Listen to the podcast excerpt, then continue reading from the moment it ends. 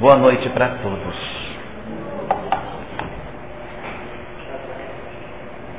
Ao contrário daquilo que nós costumeiramente imaginamos quando nós interpretamos a vida, o existir, a nossa sexualidade e a complexidade da vida que nós levamos, é importante que a gente analise a questão dessa parte afetiva não pelos olhos com que a vida de repente nos apresenta pela ótica material, mas que nós sejamos capazes de levantar o véu da vida e interpretarmos o existir não simplesmente pela visão com que o mundo orgânico nos apresenta, mas na visão aberta, na visão dilatada que a doutrina espírita nos permite considerar o que seja o existir.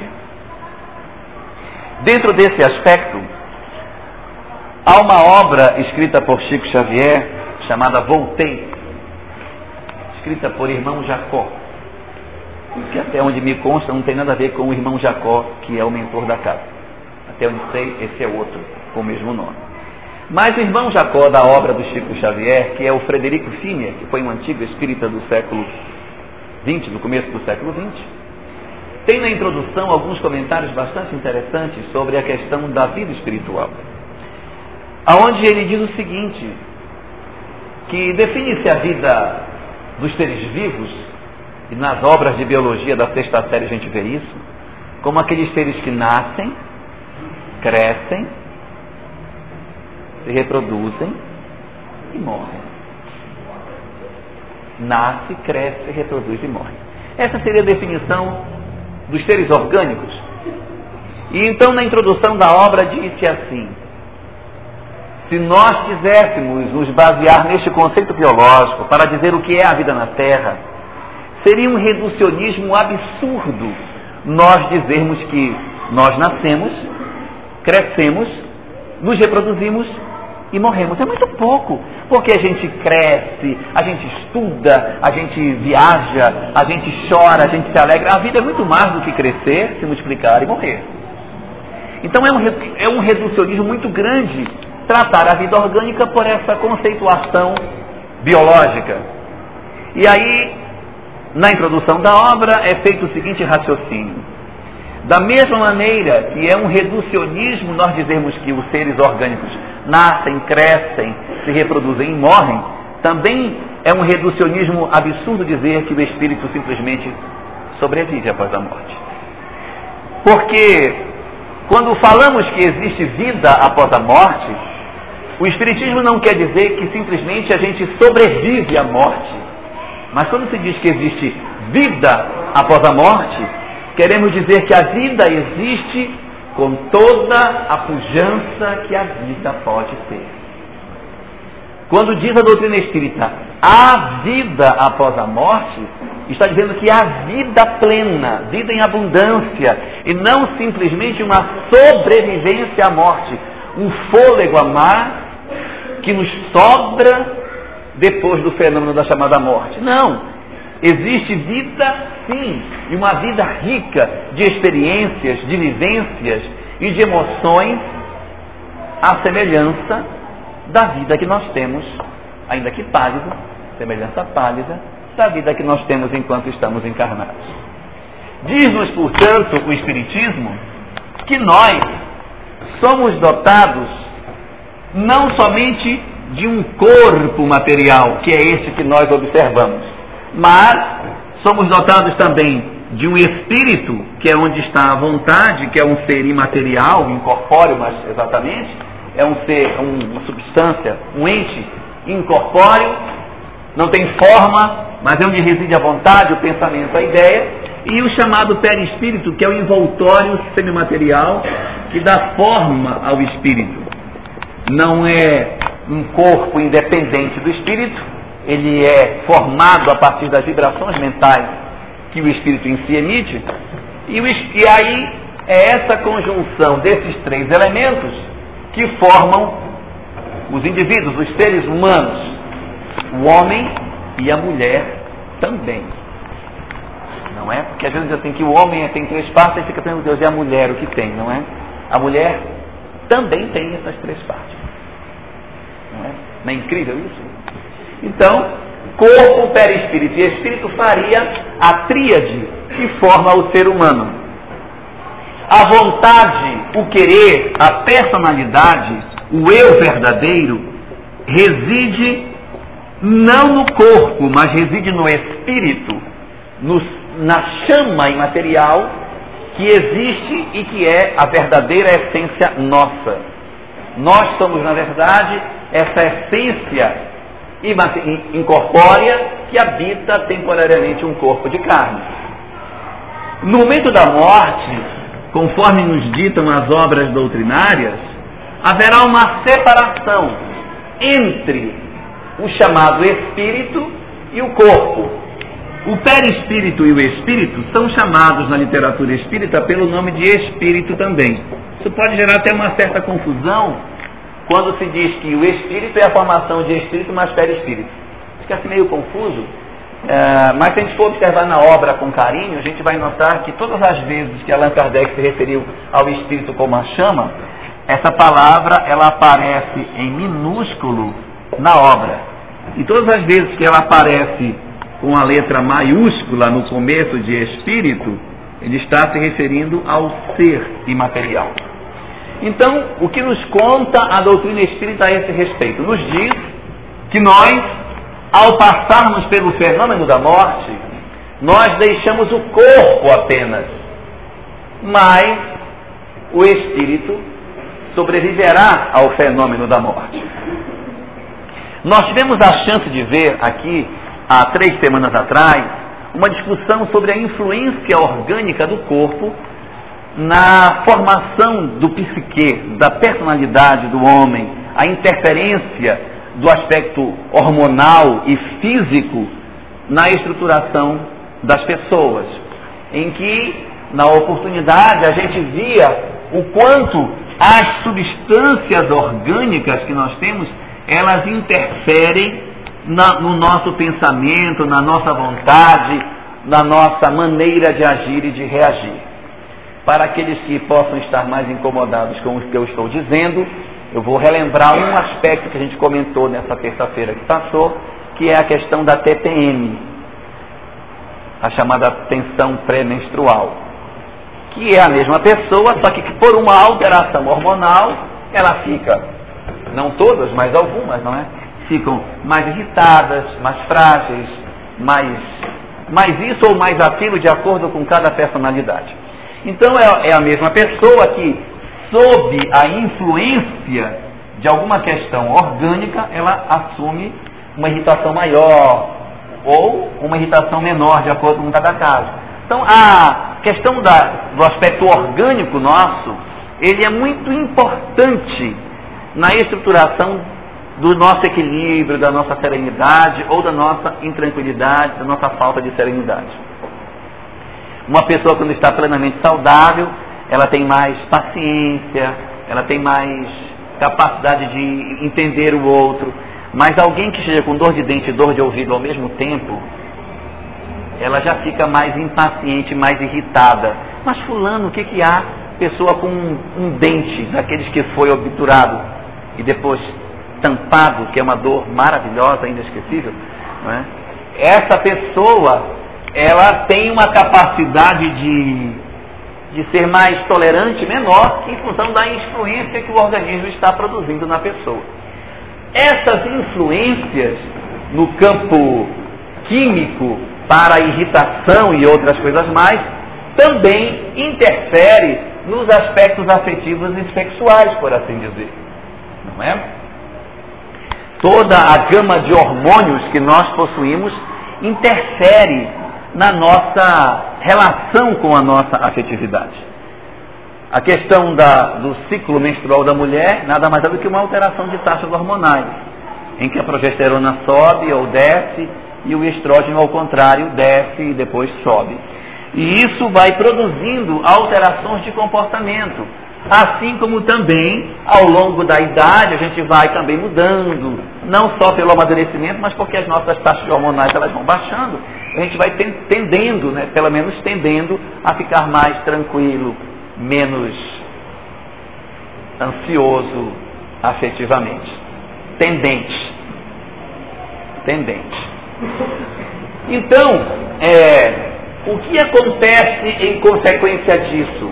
O corpo, em função dos apelos que ele tem e das descargas hormonais que ele produz em nós, ele nos sexualiza, ele nos define, ele nos impulsiona para uma direção sexual, ele nos, ele nos impele na busca afetiva da complexão, da, comple, da complexão sexual e uma série de questões em função das circunstâncias biológicas às quais nós estamos sujeitos.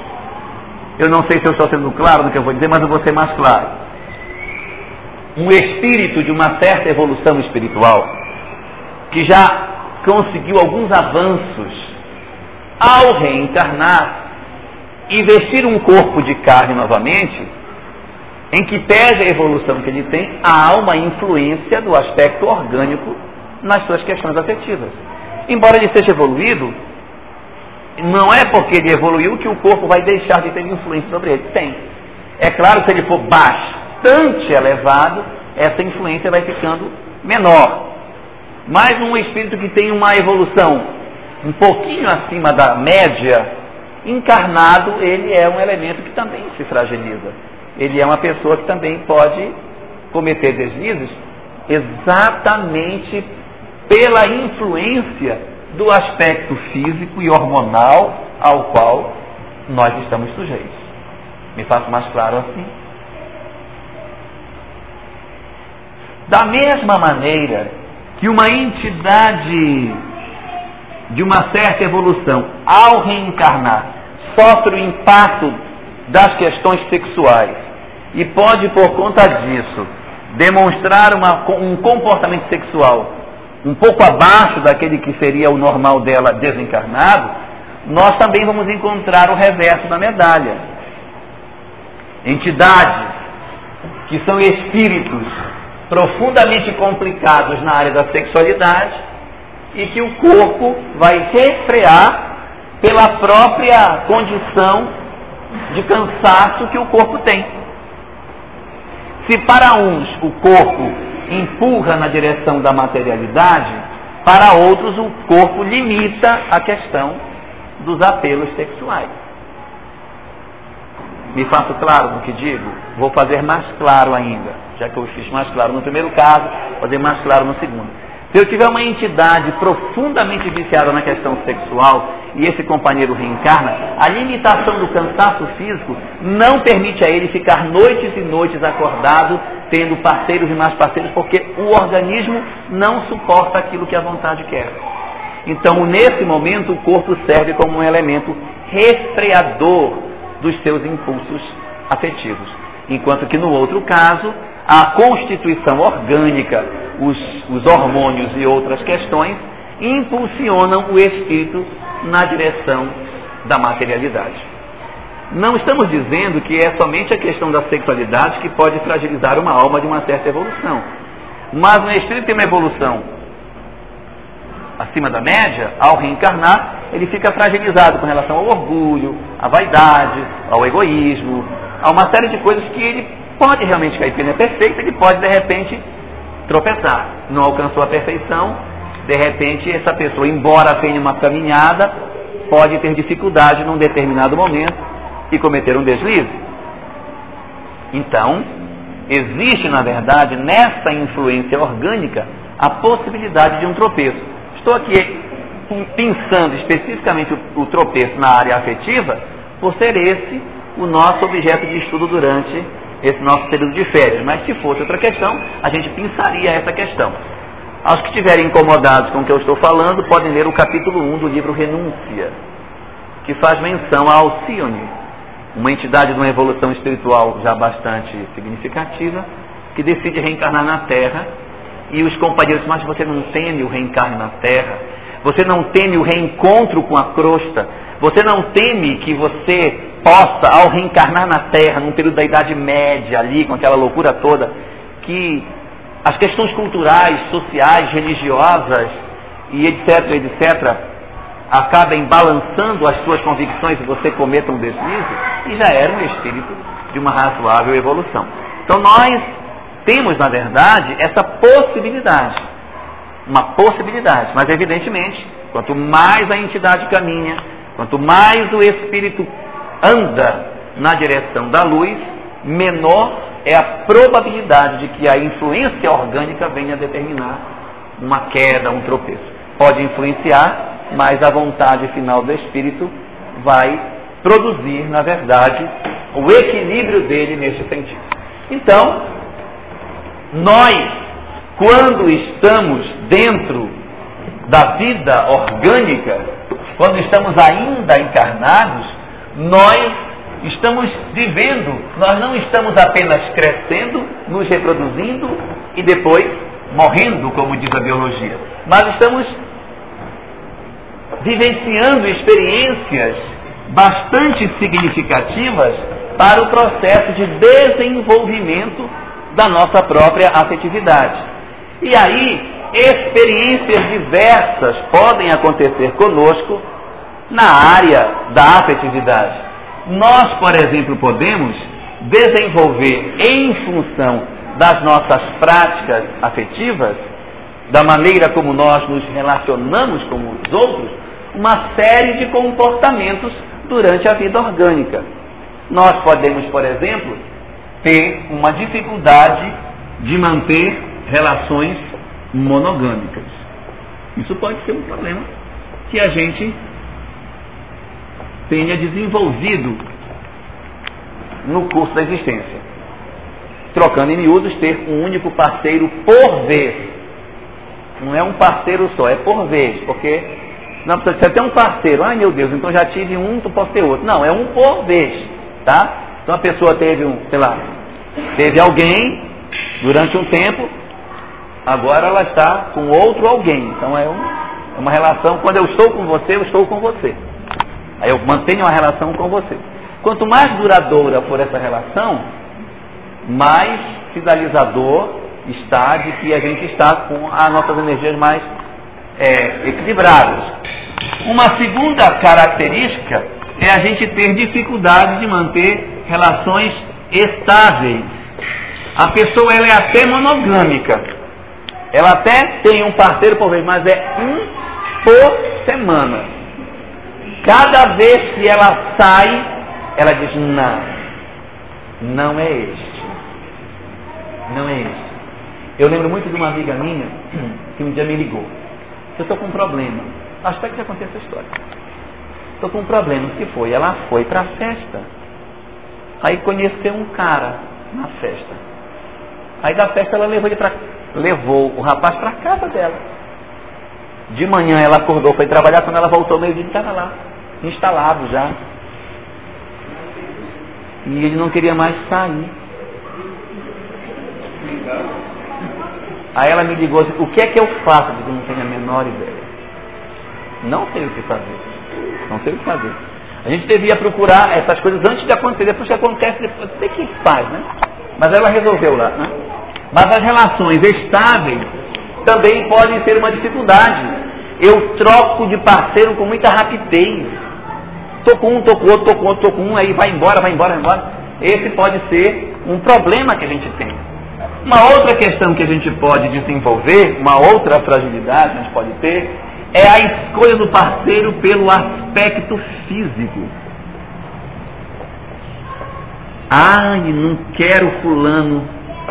Fulano tem um nariz muito largo, muito pequeno. Cabelo dele não gostei, né? ou fulana, né? Homem é mais difícil isso, né? Porque o homem realmente gosta mais da personalidade. Escolhe mais pelos aspectos psicológicos.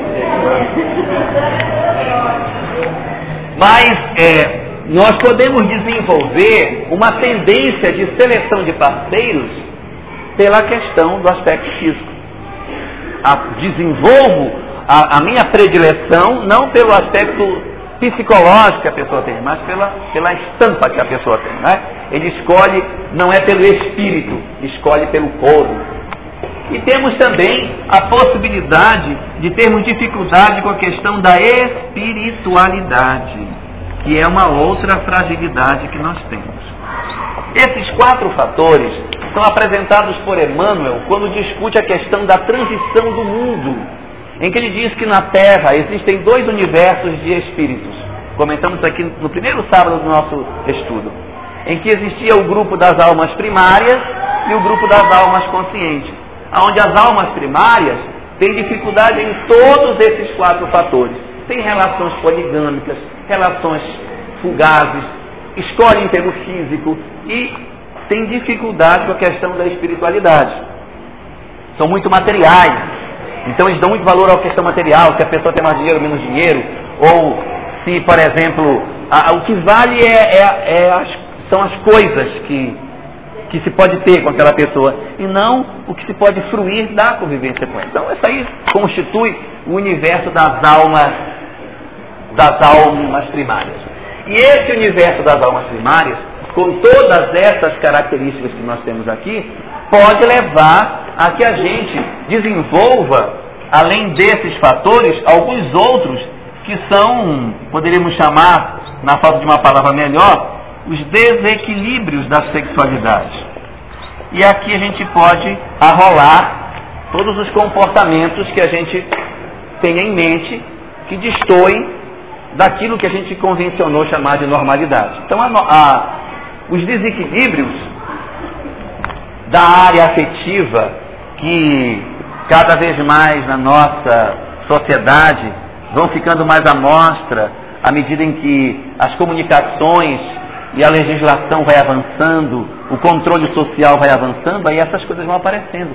Coisas que no passado se tinha e que a gente não tinha instrumentos até legais Hoje já se tem uma, uma vigilância muito maior, o Estado é muito mais vigilante com relação a isso e começam a aparecer comportamentos bastante esquisitos. Né? Uh, nessa questão dos desequilíbrios do lar, aqui a gente tem todas as formas de abuso que a gente ouve tanto falar dentro da própria casa. E aí vale a pena uma observação que é, é, é significativa e que a grande maioria dos casos de abuso acontecem dentro de casa. Às vezes as pessoas ah, a, a menina via... Eh, foi para a casa do, do, do, do vizinho e lá o vizinho abusou. A maior parte dos abusos acontecem dentro de casa, através dos familiares ou do padrasto. Né? Não sei se o padrasto é parente, mas é o tio, é o avô, o próprio pai, o irmão mais velho, ou o padrasto, o irmão do padrasto.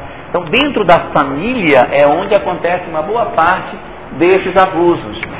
Além desses abusos no sentido doméstico, as questões de pedofilia também apresentadas como sendo desequilíbrios da área da sexualidade e todos os mais que a gente quiser aqui arrolar, se a gente fosse querer citar, a noite seria pequena para a gente dizer de todas as coisas que acontecem na nossa sociedade, né? Quem quem tem internet sabe do que eu estou dizendo.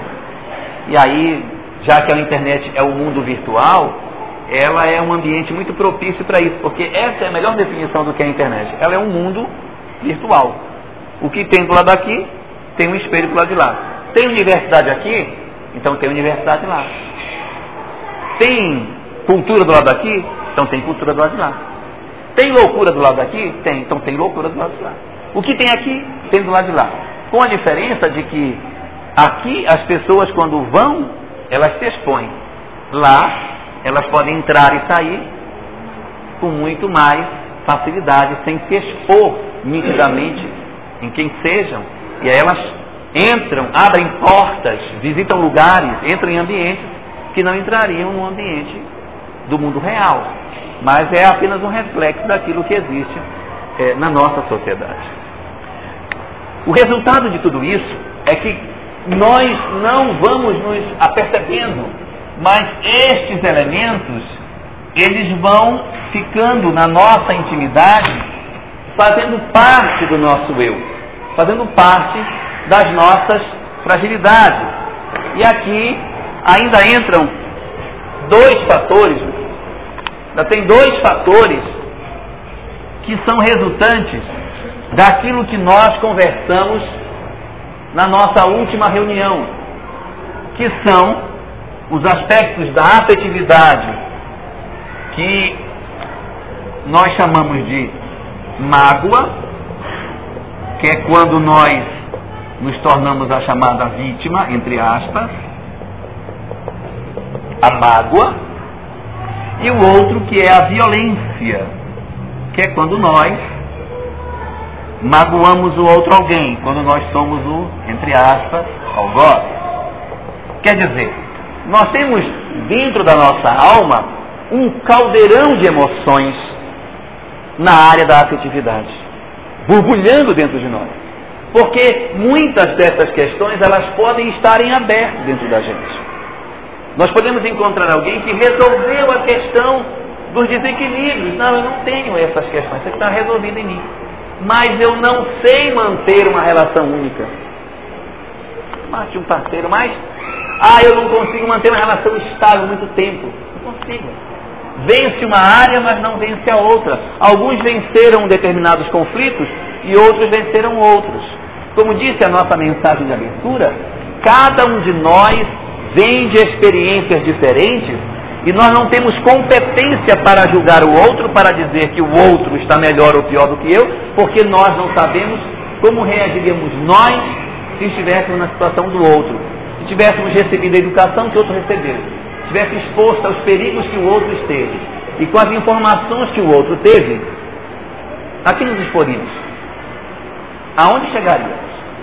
É muito confortável eu ficar numa posição em que eu recebi um conjunto de informações e dizer, não, mas isso aí está errado. Mas quem sou eu? Nós, na verdade, não sabemos quem de fato nós somos, e como diz Emmanuel, e nem sabemos que experiência afetiva nos espera na próxima esquina quando a gente sair daqui. Que tipo de conflito poderá nos, nos encontrar no momento em que a gente sair para voltar para casa hoje, não sabemos. E aí é e aí a tal história, nós não sabemos os conflitos que nós trazemos dentro de nós. A nossa esperança, o nosso consolo, a nossa, a nossa grande tábua de salvação é a velhice, não é? Porque a velhice vai resolver todos os nossos problemas. Porque a gente ficando velho, a gente vai perdendo essa impulsividade de ir para Dimples, para ir para não é aquele lugar lá? É. E isso. E, e se entregar. A pessoa com 80 anos não vai dar mais para passar a noite em claro dançando. A velhice vai nos impedir. Então ela vai resolver a gente sexualmente. É. Nós vamos ficar naquele vovozinho tranquilo, que não tem mais conflitos sexuais, que está absolutamente sereno. Por quê? Quando a velhice chegar, vai resolver tudo. Então a gente não quer desencarnar moço, jovem ainda, porque não quer chegar borbulhante no mundo espiritual. Então, quem me dera que eu envelheça, porque quando eu for eu vou aquela passagem tranquila já não tenho mais aqueles conflitos, já está tudo resolvido. E aí vem a morte, não é? Colhe o vovozinho e leva o vovozinho para o mundo espiritual, já com as suas questões afetivas resolvidas, solucionadas.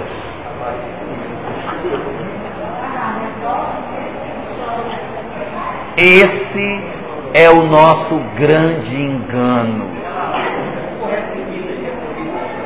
Esse é o nosso grande engano. É a gente assim, não, com o tempo acalma, com o tempo acalma. Isso vai passar, com o tempo vai passar. É verdade, é verdade que com as taxas hormonais descendo, haja naturalmente uma redução, em parte, de determinados conflitos que se tenham. Mas isso não significa dizer que a velhice trará a solução dos nossos problemas. e nem que a morte venha a ser aquele, aquele anjo maravilhoso que vai estender as mãos para nós para dizer: Vem, meu filho. Desencarnou velhinho, com 90 anos, então vem resolvido das suas questões afetivas para o mundo espiritual. Nós temos que lembrar que na hora em que nós fizermos esse processo de desligamento entre o espírito e o corpo, em que nós liberarmos o vovozinho do corpo, ele abandona o corpo físico e retorna ao mundo espiritual sem as influências tão fortes que o corpo a, afetava ele. Porque, a bem da verdade, ninguém, não, ninguém é, é novinho e nem velhinho. Nós somos o que somos. Nós, desencarnando, iremos apresentar-nos fisicamente com uma conformação física que melhor nos agrade. Alguns.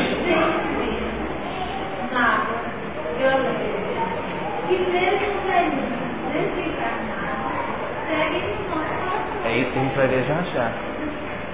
Porque veja, nós. E eu me perdi. Me perdi. Nós, quando desencarnamos.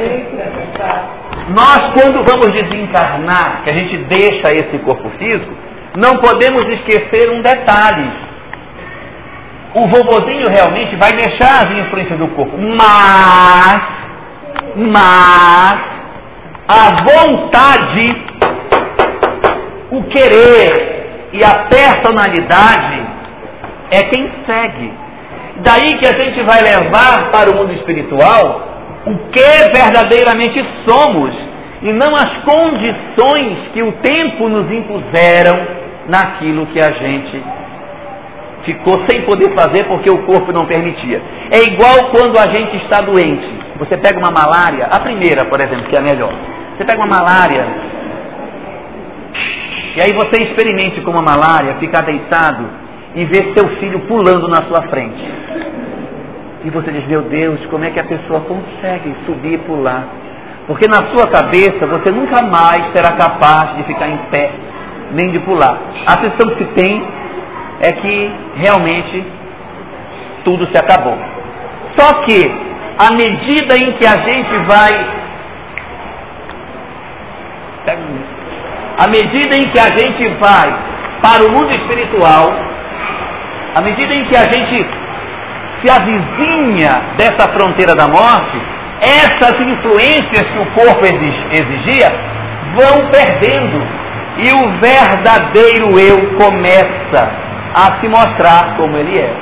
Então nós não podemos trazer a ideia de que a morte vai ser a solucionadora dos nossos problemas.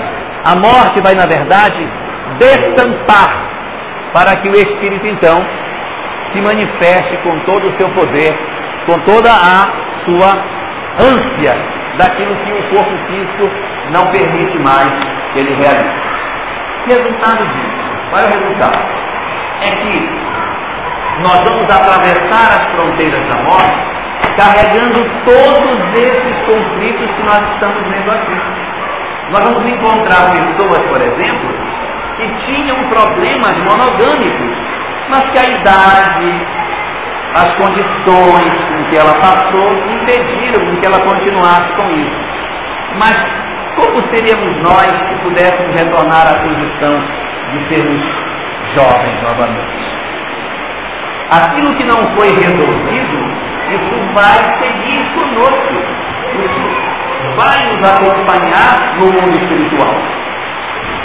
Conclusão. Nós iremos chegar lá são os mesmos conflitos que nós tínhamos do lado de cá. A morte não vai ter o condão de mudar a nossa personalidade e não tem o atributo de mudar o meu eu. Aquilo que eu realmente sou, aquilo realmente eu apresentarei no mundo espiritual. E aqui nós podemos fazer uma divisão entre duas áreas distintas. Nós temos, por exemplo, dentro dessa discussão toda, cinco fatores que estão ligados com a questão afetiva. Monogâmicos, estáveis, sexo espiritualidade, equilíbrios. Está ligado a discussão da sexualidade, da afetividade, nesse sentido mais do parceiro, do outro, do compromisso afetivo. Enquanto que nós temos outras discussões que estão mais relacionadas com o aspecto afetivo familiar, aspecto do afeto, não do sexual, mas daquilo que o outro me fez, daquilo que o outro deixou de me fazer, da mágoa que a gente carrega ou da violência que a gente carrega para o mundo espiritual. O resultado dessa discussão é que, em função dessas coisas, nós iremos encontrar no mundo espiritual uma realidade que pode nos surpreender a princípio, que é o fato de que os espíritos do lado de lá são bem sexuados. A ideia de que a gente desencarna e aí pronto, vai ficar livre das questões sexuais é um engano. Nós podemos verdadeiramente desencarnar e, em função da vida que nós temos aqui, vivermos uma vida com menos apelos afetivos na área da sexualidade. Mas nós podemos desencarnar e termos uma vida sexual até mais ativa lá do que aqui. Não quero assustar ninguém, não é, mas é uma realidade, ou seja, dizem as obras espíritas que o espírito, o espírito não tem sexo. Não existe espírito macho nem espírito fêmea. O espírito é espírito. Só que nós temos a tendência de nos filiarmos a uma dessas expressões de sexualidade. E aí nós nos filiamos a uma expressão que nos interessa mais, que nos agrada, na qual a gente se sente mais à vontade, e nos perfilamos entre aqueles que têm essa prática sexual.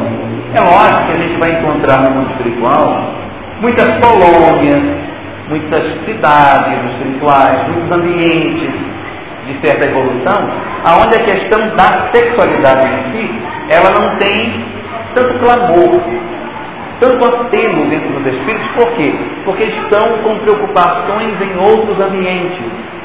Preocupação em socorrer alguém, preocupação em cuidar de si mesmo, no sentido do progresso espiritual, preocupação com seus afazeres, preocupação com aquilo que estuda, com aquilo que aprende, com aquilo que faz. E isso, evidentemente, desloca a nossa preocupação, conforme a gente viu aqui na nossa primeira terça-feira, quando a gente comentava sobre as formas de canalização da energia afetiva. Esses companheiros da espiritualidade, eles não deixarão de ter energia afetiva só porque eles encarnaram. A energia afetiva segue com eles, como vai seguir conosco também. Agora, o que estamos fazendo nós e o que estão fazendo eles, as energias que têm, é que é um negócio. Então o Espírito desencarna e pode, do lado de lá da vida, encontrar formas de experimentar o escoamento das suas energias afetivas de tal forma que não lhe dá conflito. Ele faz o quê?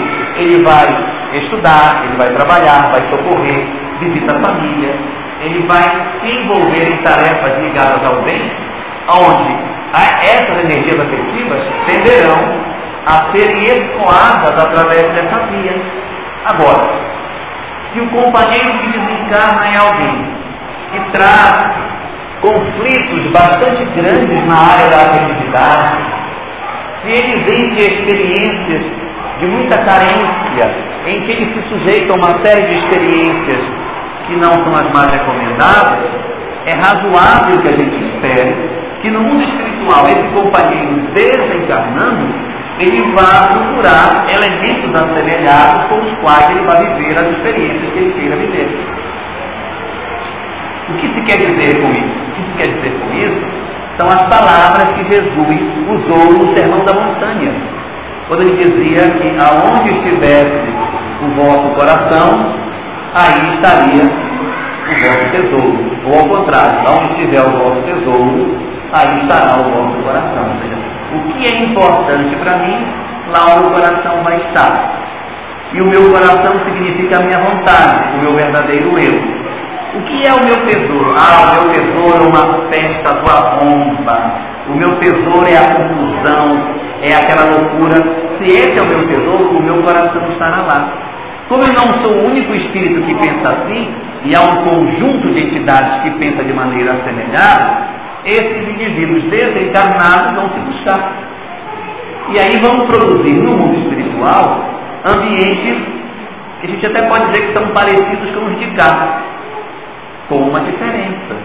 Que lá as coisas são muito mais plásticas, muito mais vibrantes, porque não há o cansaço do corpo físico. E aí os indivíduos podem se entregar ainda mais àquilo que gostam. E isso vai aumentando nas pessoas o grau de iniciação que elas possam ter. Não quero assustar ninguém, eu estou apenas pintando um quadro é, daquilo que existe, daquilo que a doutrina espírita nos fala sobre o mundo espiritual. O que, que vai acontecer, portanto? Nós encontraremos lá expressões de vivência sexual aonde ah, nessas regiões do mundo espiritual existem, como é que eu vou dizer, essas boates, esses ambientes de, da noite muito semelhantes aqui, onde todas as coisas que se busca aqui também se busca lá. Porque há pessoas interessadas nisso de todos os matizes sexuais possíveis. Então essas pessoas do lado de lá, elas se encontram, elas se agrupam e elas montam as suas comunidades para continuar o seu processo é, daquilo que elas sentem prazer em fazer.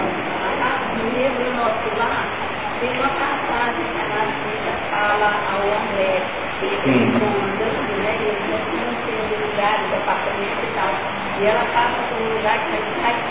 Aqui é as câmaras de retificação. É. Exatamente. Então, bem lembrado, na, na, no livro Nosso Lar, há um capítulo no qual André Luiz começa a visitar várias aulas de internação de entidades em processo de recuperação. Mas tem uma ala que ele não entra. Então aqui você não vai entrar é a área onde estão os desequilibrados do sexo. Eles estão nas chamadas câmaras de verificação. É como é chamado na obra. Na obra. É, estão nas câmaras de verificação e ela não deixa que eles tenham acesso a elas. Por quê? Pelo impacto visual que isso pode produzir nas pessoas em função da deformidade com que essas entidades se apresentam no mundo espiritual. É, é muito comum que as pessoas no mundo espiritual, em função daquilo que elas cultuem, elas até deformem a forma física. Aí você encontra monstros, pessoas ligadas à violência ficam mais animalizadas, pessoas ligadas à, à questão do poder, gostam de usar aqueles mantos, aquelas coisas de senhores medievais. E as pessoas ligadas à área da sexualidade também têm alterações nas formas físicas que eles têm privilegiando determinadas áreas do organismo que eles acham mais interessante destacar. E aí, quando você se defronta no mundo espiritual com essas entidades, existem dois fatores que, que são muito complicados. O primeiro é o impacto visual que aquilo lhe causa. E o segundo é a energia que essas entidades possuem. Elas têm como verdadeiros ímãs. E como nós somos frágeis na área da afetividade, nós temos uma tendência diante dessas entidades a sentir o apelo que elas trazem e isso nos contamina e pode nos provocar um processo de perturbação. Por essa razão, Narcisa diz, nessa ala você não vai entrar você não está preparado para ver as entidades que existem nesse ambiente.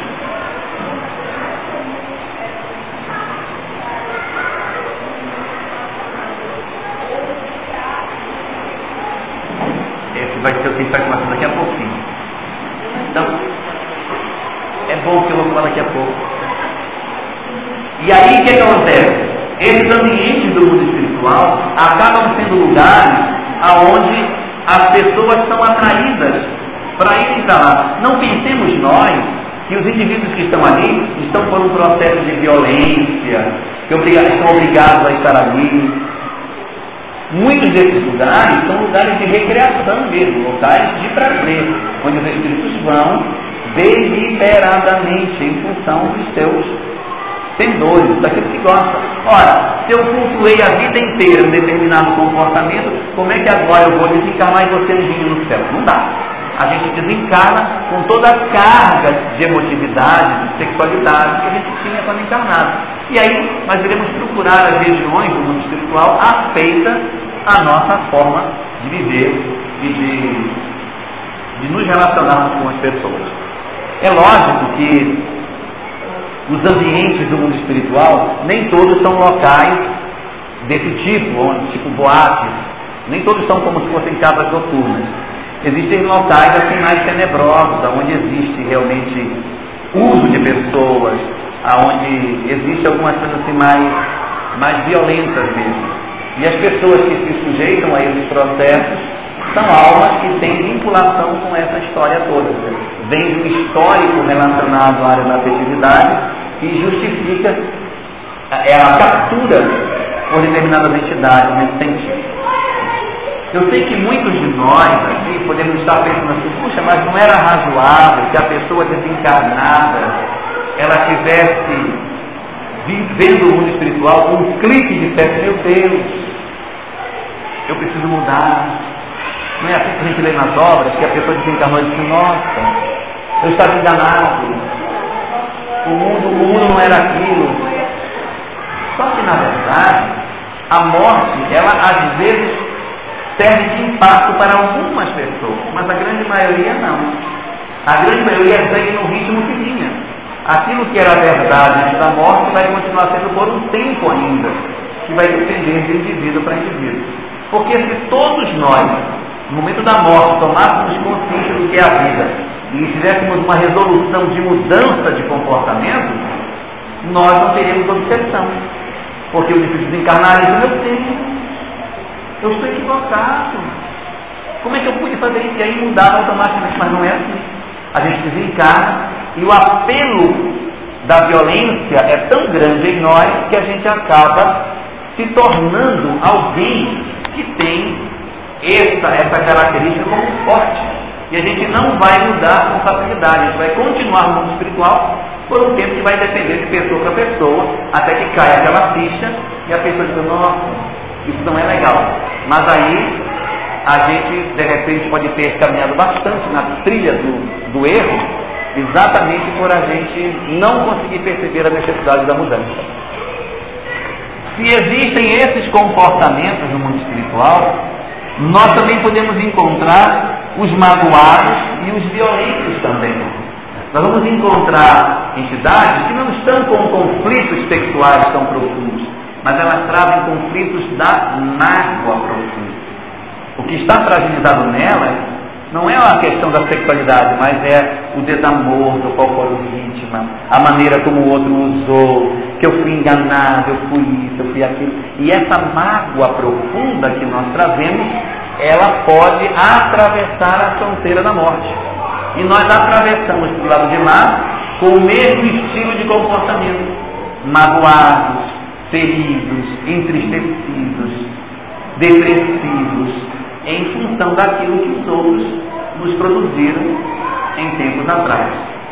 E aí, esses ditos magoados, esses que nós dizemos que são espíritos com mágoa, com feridas, com dores, eles são espíritos que se agrupam. Não é necessário que ninguém diga, você está magoado, você também, então os dois fiquem juntos. Não é necessário isso as pessoas se buscam e aí quando elas se encontram, elas sentem um prazer enorme de estarem juntas.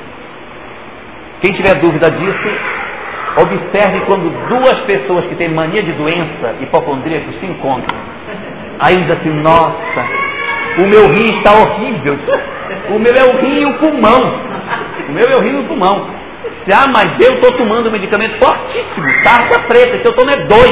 E aí eles vão disputando quem está pior, não é? Aquele que está mais próximo da morte. E é uma questão que ninguém precisa chamar, elas se sentem atraídas. Diz-se muito que os desiguais se buscam. Mas no sentido espiritual, os iguais se buscam. Aí eles vão se buscar. Ai, eu estou triste, eu também estou triste. E aí eles fazem, ainda que inconscientemente, uma comunidade de tristes, uma, um grupo de tristes. E aí você não sabe mais se você está triste com a sua tristeza ou se você está triste com a tristeza do outro, que irradia a tristeza dele, contamina você. Igual quando a gente está num lugar e uma pessoa começa a contar um monte de coisa ruim, você começa a se sentir mal também. aquele negócio vai vai, daqui a pouco você já está sentindo, nossa, que papo! E a pessoa está passando mal. E aí você. E a pessoa dizendo assim, ai, eu quero um abraço, ver se eu descarrego isso. Aí ela dá aquele abraço. Eu fiquei tão bem. E o outro vai só os caminhos para casa. Mas, mas são essas energias que existem. E no mundo espiritual, esse processo é muito vibrante. E aí que aqueles que estão magoados, eles se potencializam uns aos outros e se martirizam, e se lamentam, e se doem, e se entristecem, e aí esse, isso gera um, um círculo vicioso de dor, de sofrimento e de angústia, que vai fazendo com que esses companheiros que desencarnaram e que não têm graves comprometimentos na área da sexualidade, vão ter uma questão em aberta na área da mágoa, na área da afetividade porque eu fui traído, eu fui traído, eu fui apunhalado, eu fui enganado, eu fui rejeitado, eu fui abandonado, eu fui preterido, miserável, né? Como é que pode? Como é que ela pode ter feito isso comigo? Não é? E ele lá magoado, triste, choroso, porque ela abandonou, deixou ele sem nada, foi embora. E ele ficou sozinho para cuidar das crianças, em casa, sem emprego, sem nada. E essas coisas podem gerar comunidades de mágoa. Como também, como também nós podemos encontrar entidades que são profundamente arbitrárias, profundamente violentas, acham que estão corretas e que as coisas têm que ser assim, que tem que ser desse jeito, com violência, com brutalidade, desencarnam desencarnam e não estabelecem um processo de mudança e chegam no mundo espiritual na condição de certos. Não! Tem que ser assim mesmo. Tem que ser desse jeito, não é? E aí a violência, aquele que é o algoz, ele continua tendo os mesmos pendores que tinha enquanto encarnado, ou seja, não há nenhuma mudança do indivíduo nesse sentido. Só que, conforme nos fala a doutrina espírita, o mundo físico e o mundo espiritual possuem uma, intera uma interação gigantesca.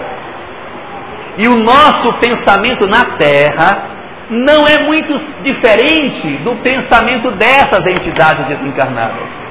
Porque nós também, os que estamos aqui, alguns de nós têm dificuldades monogâmicas, outros de nós têm dificuldade de manter um relacionamento por muito tempo, ainda que monogâmico. Outros adoram escolher os parceiros pelo aspecto do fenótipo lá da pessoa, né? Olhar o físico, isso está ótimo. Outros têm dificuldades para tratar as questões espirituais. Muitos de nós temos desequilíbrios variados na área das nossas práticas sexuais. E, portanto, outros sendo magoados e outros violentos, como os, os afins se atraem, acontece o fechamento de circuitos não somente entre aqueles que já desencarnaram, mas entre eles e nós. Eles e nós. Nós passamos a ter companhias espirituais que não são muito diferentes de nós e que nos ajudam e que potencializam determinados comportamentos que a gente tem vontade, não tem coragem, e ele só dá a coragem porque a vontade já tinha. Aí a gente vai e sai. Nesse momento, estas entidades desencarnadas, que ainda não se resolveram, nos buscam, se vinculam a nós, através das nossas mentes, e fazem processos de ajustamento mental aonde eles exercem, exercem a sua sexualidade a partir de nós. A partir de nós. Nós passamos a ser o instrumento pelo qual eles vivenciam aquilo que gostariam de vivenciar. Aí a gente diria assim, mas por que, que eles não ficam lá, não está tão bom lá, né? Por que, que eles vêm aqui e já tem lá? Por que, que vem buscar aqui? Por uma razão. Existem várias razões. As obras são várias razões. Vou dar mais forte, depois eu dou as outras duas que nesse caso são mais fracas. A razão preponderante neste caso é porque as relações afetivas, o exercício da sexualidade no mundo espiritual, não tem o sabor daquilo que acontece no mundo físico pela materialidade dos nossos corpos. Aqui as coisas são mais intensas. O prazer é mais físico, para ser mais claro. Lá o prazer é mais etéreo. Se eu me vinculo a alguém, se eu me ligo a alguém na Terra e estimulo a ter um determinado comportamento afetivo, eu, eu me locupleto junto com ele naquilo que ele está fazendo. Então, naturalmente, eu tenho percepções muito mais orgânicas do que as do lado de lá. Aqui é mais sensório, é mais real o que se sente. Lá ele não tem a mesma percepção, porque nós temos uma substância chamada fluido vital que torna para eles essas experiências muito mais reais físicas. E por isso nós somos induzidos, envolvidos por essas práticas sexuais. As outras duas razões que existem, nesses dois casos, nesse caso, elas são mais brandas.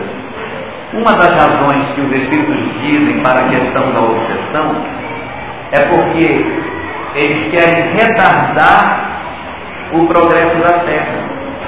Eles querem impedir que a Terra avance, porque na medida que a Terra avança, a chance de ficarem é menor. Então, se a gente tropeçar e cair, a marcha vai sendo menor e, portanto, vai ficando mais chance para eles continuarem assim, para não ter que ir embora. Então, quanto mais eles atrapalharem o progresso da Terra, mais a Terra caminha devagar, mais tempo eles têm para ficar por aqui. Não quer ir embora, então atrapalha quem está fazendo, por isso demora. Então, essa é uma, uma atitude mais estratégica, que é muito mais visível quando se planeja a obsessão. Não é o caso das obsessões sexuais, elas são muito mais físicas. E a terceira razão pela qual eles fazem isso, também é uma razão é, menos próxima na discussão da, da relação da obsessão sexual, é aquela, é, é decorrente do fato de que esses espíritos que estão é, no mundo espiritual cometeram desequilíbrios e eles têm inveja do acerto de quem está aqui. Quando alguém tropeça, está vendo? Caiu também. Não sou tão errado não, porque também caiu. Então, ele sente alegria, ele fica feliz. Quando o outro cai, o corpo diz assim, está vendo? Até o santo caiu. Então eu não sou tão ruim. E isso diminui a minha sensação de queda. Por isso eu perturbo você, porque quando você cai, eu digo, não, nós somos todos assim, que também sou assim. Isso faz bem para mim eu saber que o outro também cai. Essa é uma terceira justificativa que as obras doutrinárias dão. Essa justificativa é do André Luiz, é, o livro Ação e Reação. Ele comenta essa questão da inveja dos espíritos como, como estratégia de obsessão. Muito bem. Qual é, portanto, o andamento de todas essas coisas? É que nós estamos sujeitos a esse mar de influências. E aí que as nossas vidas e as nossas práticas afetivas, elas podem, podem estar vinculadas a alguns companheiros espirituais que possuem fragilidades afetivas e que estejam vinculados a nós. Isso pode acontecer. Só que nós não podemos esquecer que esses espíritos não são os únicos que existem. Conforme diz é, Leon Denis, Leon Denis diz o seguinte: o início do universo ninguém sabe quando foi. Portanto, se Deus existe de todo sempre, é, é, é razoável imaginar que o, a origem do universo se perde lá para trás, porque não dá para conceber Deus inativo. Então, a quantidade de milênios e de milhões de anos que já existiram para trás são inimagináveis. E se, como nós entendemos, o Espírito não retrograda, o Espírito só avança, é razoável imaginar que a quantidade de Espíritos evoluídos é bem maior do que a quantidade de Espíritos ainda em processo de aperfeiçoamento. Porque aqueles que alcançaram a perfeição não voltarão mais a cair. Então nós somos, na verdade, uma mancha dentro de um mar de espíritos sublimados. Nós somos a exceção. Nós, os espíritos em processo de aprendizado, seríamos em número menor do que as entidades celestes que existem no universo incomensurável. Daí diz André Luiz, diz, diz Leão Denis o seguinte: se isso é verdadeiro e nós somos a exceção, a quantidade de espíritos benfeitores é muito maior do que aqueles que são entidades atrapalhadas, complicadas, problematizadas e que ainda trazem conflitos nas suas almas. Nós somos, portanto, a menor parte da humanidade. E aí que, considerando isso, não existem só esses espíritos vinculados a nós. Não existem só espíritos negativos atrelados ao nosso pensamento. Nós temos também um mar de entidades superiores preocupadas com o nosso progresso, agindo em nosso benefício, na tentativa de nos fazer com que a gente perceba tudo isso e se desenlace dos conflitos que nós trazemos. O André Luiz chega a dizer que a ação dos espíritos benfazejos é tão, tão forte em nós que raras foram as oportunidades que nós tivemos de fazer alguma coisa no bem por vontade própria. Que a boa parte daquilo que a gente fez foi em, função da influência que os bons espíritos nos fizeram. Estamos aqui hoje. Vencemos a novela, não é? Puxa, a novela estava tão maravilhosa. No capítulo de hoje, lindo que ela estava. E nós deixamos a novela para vir sentar nesta cadeira confortabilíssima não é? E ficarmos aqui uma hora e meia apenas ouvindo uma única voz. Tem, tem, tem. Quer dizer, é uma coisa gigantesca. Então dizem os Espíritos que imaginar que nós sozinhos mobilizamos os nossos recursos para fazer o bem é desconsiderar a influência que os bons Espíritos têm nas nossas vidas. Assim também acontece com relação a essas questões relativas à nossa afetividade a nossa afetividade, em que pese a relação que a gente pode estabelecer com entidades de baixo teor vibratório, nós também temos um conjunto grande de espíritos. Entre eles se destaca particularmente os nossos chamados anjos guardiães, os nossos espíritos benfeitores, aqueles que se comprometeram particularmente com o nosso reencarno. Ele não é alguém que passou e tá, tá bom, pode ir. Não, ele é alguém que nos conhece e que se comprometeu com o nosso sucesso. E ele está comprometido com isso. Ele tem um pacto conosco de nos apoiar na nossa existência. Assim como os nossos familiares também têm os mentores deles, e esse grupo de mentores articulados tenta trabalhar a família a qual pertencemos como um todo dizer, há uma rede de amparo espiritual do lado de lá. E nós ficamos entre essa rede de amparo que nos socorre, que nos apoia, que nos cuida, e essas influências que a gente se submete pelo pensamento, pelas nossas fragilidades emocionais. As nossas fragilidades é que vão produzir na gente todo esse grande mecanismo que vai estabelecer os vínculos mentais. Eu tenho meus mentores cuidando, né, os nossos mentores cuidando de nós, e as nossas mentes ouvindo as sugestões, os apelos dessas entidades desencarnadas, que tão frágeis como nós, ainda encontram um prazer em determinadas coisas que os espíritos benfeitores nos indicam como não sendo as melhores opções pelas consequências que trazem. E aí, essa dinâmica que nós temos aqui vai produzir em nós esse exercício, aonde não será o simples fato de desencarnar que vai produzir a solução, como também não é o simples fato de reencarnar que dá a solução. Porque quando a gente está encarnado, nossa, gente, eu vivo numa aflição desesperadora. Eu, tem dia que eu estou doido. Aí eu estou doido para desencarnar, porque aí eu largo esse corpo físico. Aí esse monte de hormônio fica para lá, eu vou ficar melhor. Talvez aconteça ao contrário.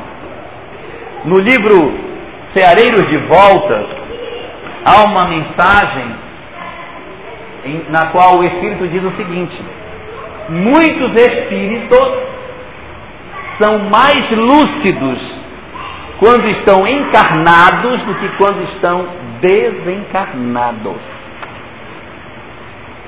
Há pessoas que têm mais lucidez quando estão na carne do que quando estão fora da carne. Nós temos muito a tendência de dizer assim: ah, espírito superior reencarnou, aí ficou igual a nós. Está aqui, está igual a gente. A carne abafou a grandiosidade dele. Você pega um espírito grandioso, pega um Mahatma Gandhi, reencarnou, buf, abafa o espírito. Ele vai ser uma pessoa. Ele sangra, igual ele tem fome, ele tem medos. Então ele, tem, ele, ele está sujeito às condições da matéria. Pega uma, um espírito evoluído, encarnou, está sujeito. Pega um Paulo de Tarso, uma alma grandiosa, mas a educação judaica que ele recebeu fez com que ele cometesse uma série de tropeços. Francisco de Assis, a alma que mais amou, não é? foi para as cruzadas. Quando voltou das cruzadas, entrou em crise e virou Francisco. Mas foi cruzado. Lutou nas cruzadas. O que fez ele nas cruzadas? Com certeza, algumas coisinhas sobraram por lá. Por quê? Porque as circunstâncias da encarnação abafam. Se é verdade que as circunstâncias da encarnação abafam, aqueles que são muito perturbados, quando encarnam, abafa também. Porque por mais que a pessoa queira fazer tudo, o corpo abafa, não deixa. E aí, estas entidades, quando soltas do corpo físico, elas retornam à sua condição original. Aqueles que eram almas sublimes desencarnam e vão retornar à sua grandeza. E aqueles que eram totalmente enlouquecidos, quando saem do corpo, assumem a loucura de maneira mais intensa. Eles vão ser agora alguém sem o corpo. Por isso que não é tão verdadeiro dizer assim, ai meu Deus, tomara que eu desencarne, que é para ver logo o nível do corpo, vai ficar melhor, porque o corpo está me atrapalhando, é muito hormônio, muito hormônio. E às vezes o corpo está segurando a pessoa. Na hora que abrir essa comporta e esse espírito voltar para o mundo espiritual, sabe Deus o que será. E aí, nesse sentido, há pessoas que esperam pela desencarnação para resolver os seus problemas. Ah, e quando eu desencarnar, volto para o mundo espiritual, para essa confusão e eu vou me liberar. Não estou falando somente da questão sexual. Falo da mágoa, por exemplo. A pessoa vive com alguém que ela detesta e ela atura aquela pessoa. Meu Deus, eu não aguento mais. Tomara que eu morra, que eu não aguento mais disso. Eu quero me ver livre dessa mágoa, eu tenho que desencarnar para me ver livre disso. Na crença de que quando desencarnar, puf, a mágoa vai ficar no corpo. Leve engano. Leve engano.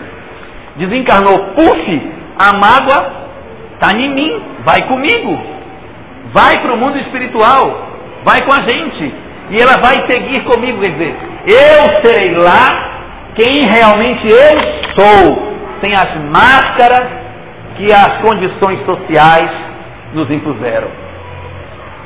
Aí esses companheiros desencarnam e quando rasga-se, que voltam para o mundo espiritual, voltam a assumir o que era. Então a gente tem aquela ideia de que a desencarnação vai resolver. Não vai resolver. E os que estão no plano espiritual, o pessoal costuma dizer assim, ah, só reencarnando para resolver. Aí já faz o reverso. O cara que está perturbado lá, ah, tem que reencarnar para ver se resolve. Reencarnar também não é a solução em si. É lógico que a reencarnação vai produzir um adormecimento no espírito, vai passar praticamente nove meses adormecido. Depois vem a infância demorada, até chegar à puberdade para o espírito despertar por completo. E Emmanuel, nessa discussão, diz que a infância são três mil dias de sono. Eu fui fazer as contas para saber quanto dava. É, é, é, a gestação mais sete anos. Dá aproximadamente. Ele fez essa conta, eu fiz também. Dá sete anos mais nove meses. Aproximadamente. Aí é aquele adormecimento que o espírito passa, aquele dormir dele que vai despertar. Aí é verdade, ele, ao despertar, ele teve uma educação, um novo ambiente, uma nova família, um novo, uma, novo, um novo cenário social, que realmente pode até ajudar. Mas dentro dele é que está a chave da mudança. Então quem está encarnado acha que se resolve desencarnando. Os que estão desencarnados, ah, eu preciso reencarnar para me resolver também não vai resolver. Porque a pessoa reencarna e comete as mesmas faltas encarnado. Aí quando volta, volta na mesma condição, no mesmo padrão emocional. O que promove, na verdade, a, a, a nossa melhoria espiritual é a transformação moral. Que a reencarnação pode oferecer se nós assim quisermos se nós assim quisermos. Mas só para a gente ver como nós somos. Nós, por exemplo, sabemos disso, mas a gente não muda onde a gente acha que sabe que tem que mudar. Não, eu sei que tem que mudar, mas não vou mudar. Eu não quero. Eu quero que fique assim do que está, que eu quero assim. E a gente sabe que precisa mudar determinadas coisas que já percebeu, mas não muda. Eu vou ficar desse jeitinho. Eu me gosto assim.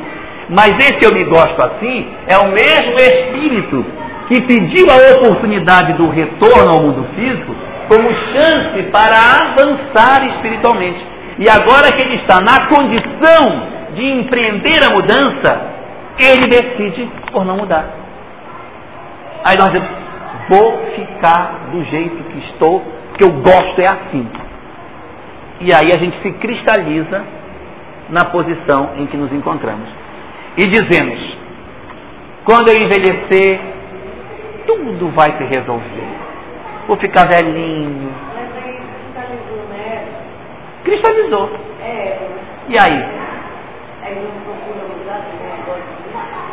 Nós temos que procurar a nossa transformação. O nosso problema é exatamente esse.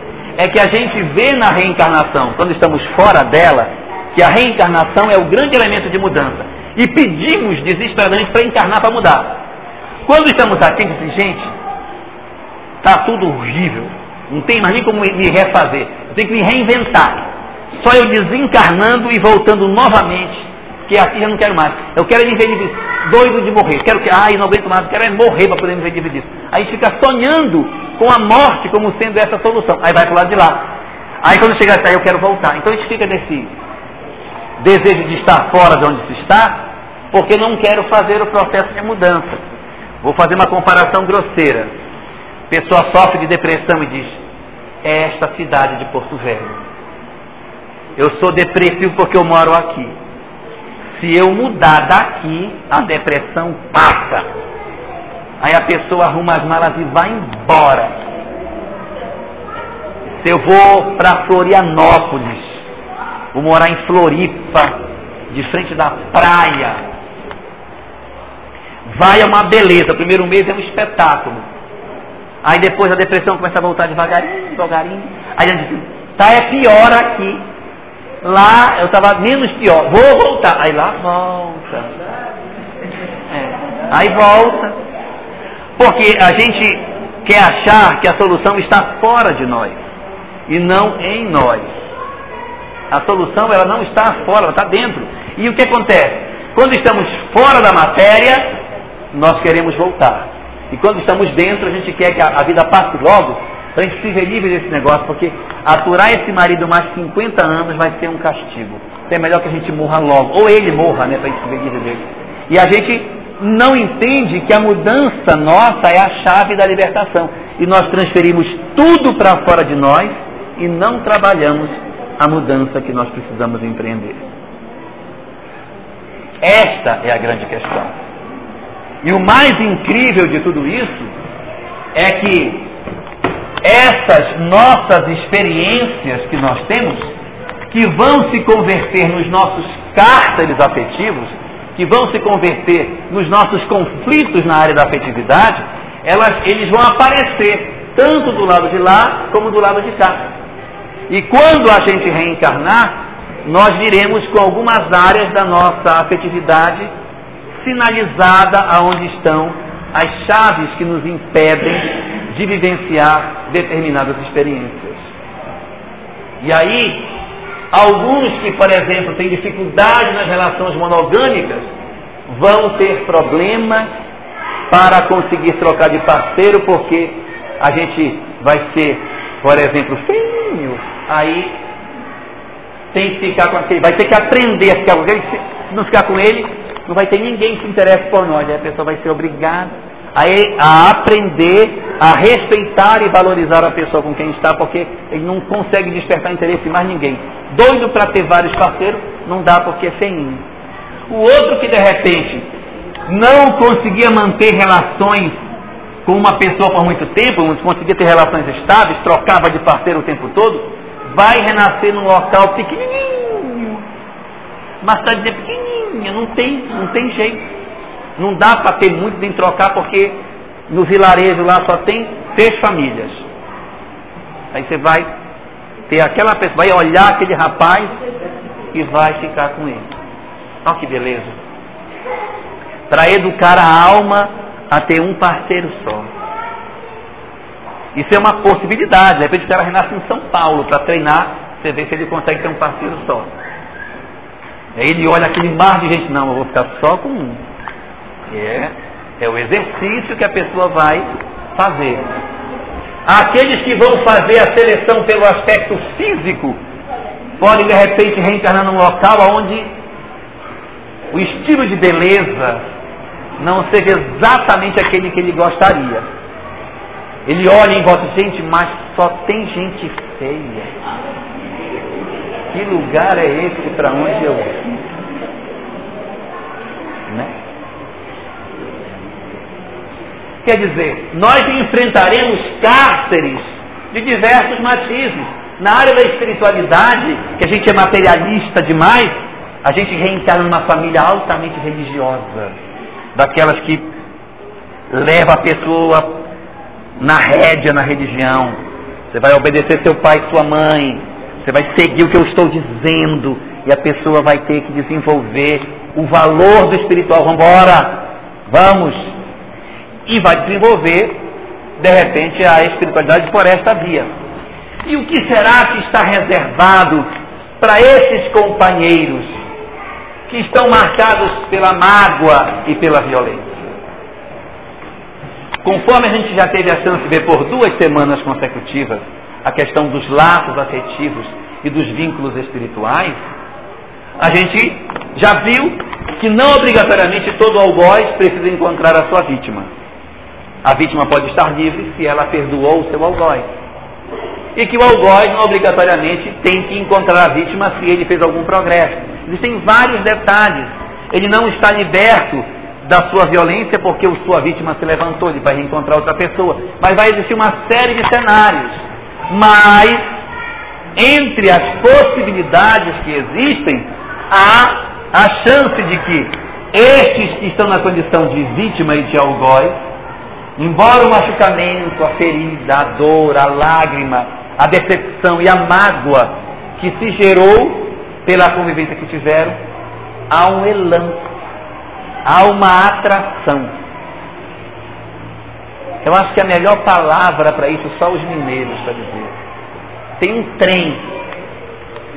Tem um trem que liga as pessoas e em que pese todos os conflitos que a gente pode ter com o outro, na presença dele, nós nos sentimos atraídos à comunhão afetiva com ele apesar das experiências negativas, porque o outro tem uma coisa que me atrai. Embora nele haja uma área que é meio conflituada, existe uma área que me interessa muito. E é esse conflito que vai produzir em mim o interesse em de repente até buscar esse mesmo parceiro. Esta discussão vai nos levar a que a gente analise com mais profundidade as questões referentes ao chamado casamento, que é a relação de vinculação entre os espíritos. Este tema, o casamento, ele é assim um tema tão significativo que ele vai ser o nosso objeto de discussão na próxima semana. Na próxima terça-feira, depois de todas essas discussões espirituais, dessas discussões sobre os laços afetivos e os conflitos, na nossa próxima terça, a gente vai começar a ver como é que a gente escolhe os parceiros, que tipos de casamentos diz a espiritualidade que existe, como se dá a vinculação das almas para se acompliciarem na forma do casamento, o que comentam os estudiosos e os espíritos sobre essa questão referente à relação duradoura de dois seres. Então, na nossa próxima terça, a gente vai retomar daí para discutir.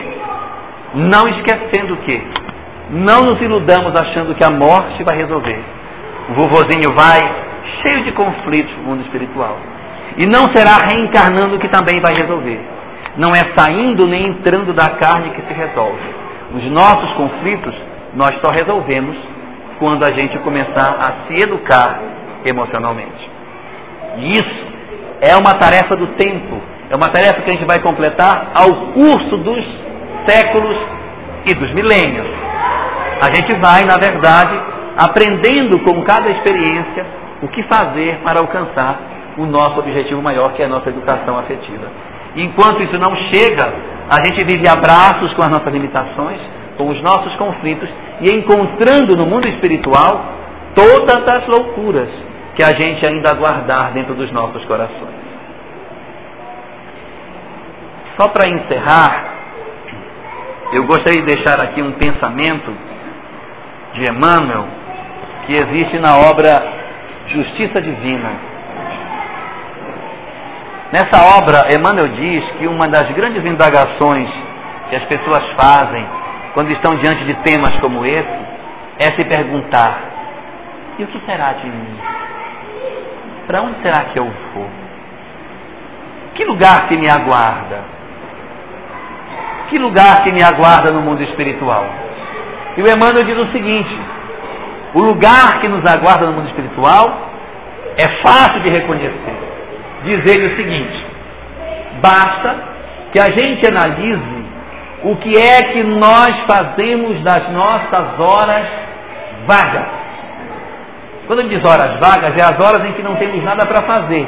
Porque durante o dia a gente faz almoço, pega menino na escola, vai fazer isso, vai trabalhar, volta. Mas esse tempo não é o meu tempo, meu, meu, meu. Aí você indague. Quando o tempo é verdadeiramente seu, ou melhor, quando o tempo é verdadeiramente nosso, o que fazemos com ele? Qual é o uso que damos ao tempo que é verdadeiramente meu? Que tipo de livros eu leio? Que tipo de filmes eu assisto? Que site da internet visito? O que faço da minha vida nessa hora? O que tenho feito da hora que é verdadeiramente minha é um grande indicativo do que é que me aguarda do lado de lá, porque aonde estiver o vosso tesouro, aí também estará o vosso coração.